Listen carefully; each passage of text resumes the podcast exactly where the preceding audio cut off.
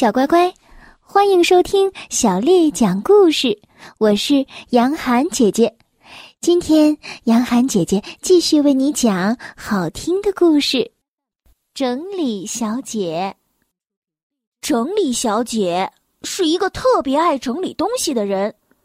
在整理小姐的房子里，每样东西都有固定的位置。她有一个大大的手提包。包里面装满了各种各样的东西，他一有时间就把它们摆放的整整齐齐。这些就是他所有的盒子，他有小号的盒子、中号的盒子、大号的盒子、超大号的盒子、圆盒子，还有方盒子。他们正是整理小姐收拾摆放她所有东西的地方，所有东西都有它固定的盒子。在整理小姐的家里，没有一样东西是随便乱放的。你看，她所有的东西都摆放的那么整齐，你会觉得整理小姐很完美，对吗？呃，我要告诉你的是，其实她并不完美。星期一上午的九点钟，他打电话给聪明先生，他说。嗯因为你很聪明，你能不能告诉我，我整理东西的时候把梳子放哪儿了？星期二上午的十点钟，他打电话给吝啬先生，他说：“因为你很喜欢钱，你能不能告诉我，我整理东西的时候把钱包放哪儿了？”星期三上午的十一点钟，他打电话给强壮先生，他说。因为你很喜欢吃鸡蛋，你能不能告诉我，我整理东西的时候把煮熟的鸡蛋放哪儿了？星期四中午的十二点钟，他打电话给好奇先生，他说：“因为你总是爱管闲事儿，你能不能告诉我，我整理东西的时候把勺子放哪儿了？”星期五的时候，他没有给任何人打电话。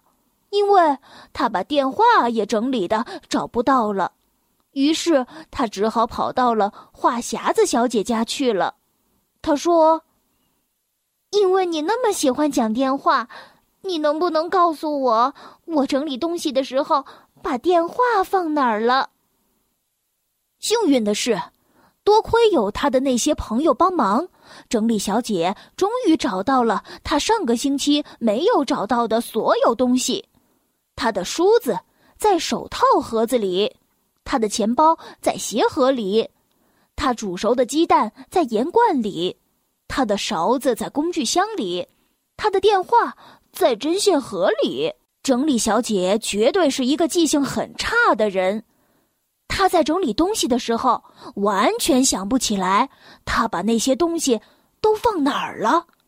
可是她自己也没有办法改掉这个毛病。这个星期六是整理小姐的生日，话匣子小姐来到她家，带来了一个非常漂亮的、还绑着红色丝带的礼物盒。整理小姐迫不及待的想看看盒子里放的是什么礼物。哦，是一个笔记本和一支铅笔。对于整理小姐这样容易找不到东西的人来说。这真是一件完美的礼物。收到礼物，整理小姐快乐的就像是……呃，对，就像是快乐先生那么快乐。在那天剩下的时间里，他打开他所有的盒子，把他装在里面的东西都记在了笔记本上。当他写完物品清单的时候，已经很晚了。他觉得太累了，就上床睡觉了。星期天早上，他醒来了，他尖叫起来：“我的笔记本和铅笔，我把它们放在哪里了？”整理小姐花了星期天一整天的时间找她的笔记本和铅笔，她只好把她所有的盒子重新打开，然后再一个个的合上。你知道她最后在哪儿找到了她的笔记本和铅笔吗？在他的床头柜上。这就是整理小姐的故事。小乖乖，故事听完了，杨涵姐姐要提出问题了：在你的身边有没有这样的一位整理小姐呢？她是谁呢？小乖乖，今天的故事就为你讲到这儿了。如果你想听到更多的中文或者是英文的原版故事，欢迎添加小丽的微信公众账号。爱读童书，妈妈小丽。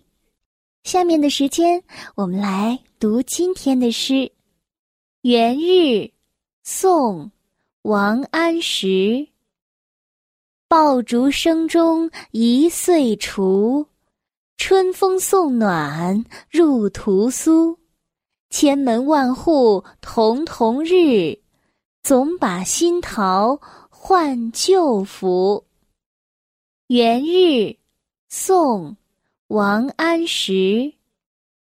爆竹声中一岁除，春风送暖入屠苏。千门万户曈曈日，总把新桃换旧符。元日，宋，王安石。爆竹声中一岁除，春风送暖入屠苏。千门万户曈曈日，总把新桃换旧符。小乖乖，晚安。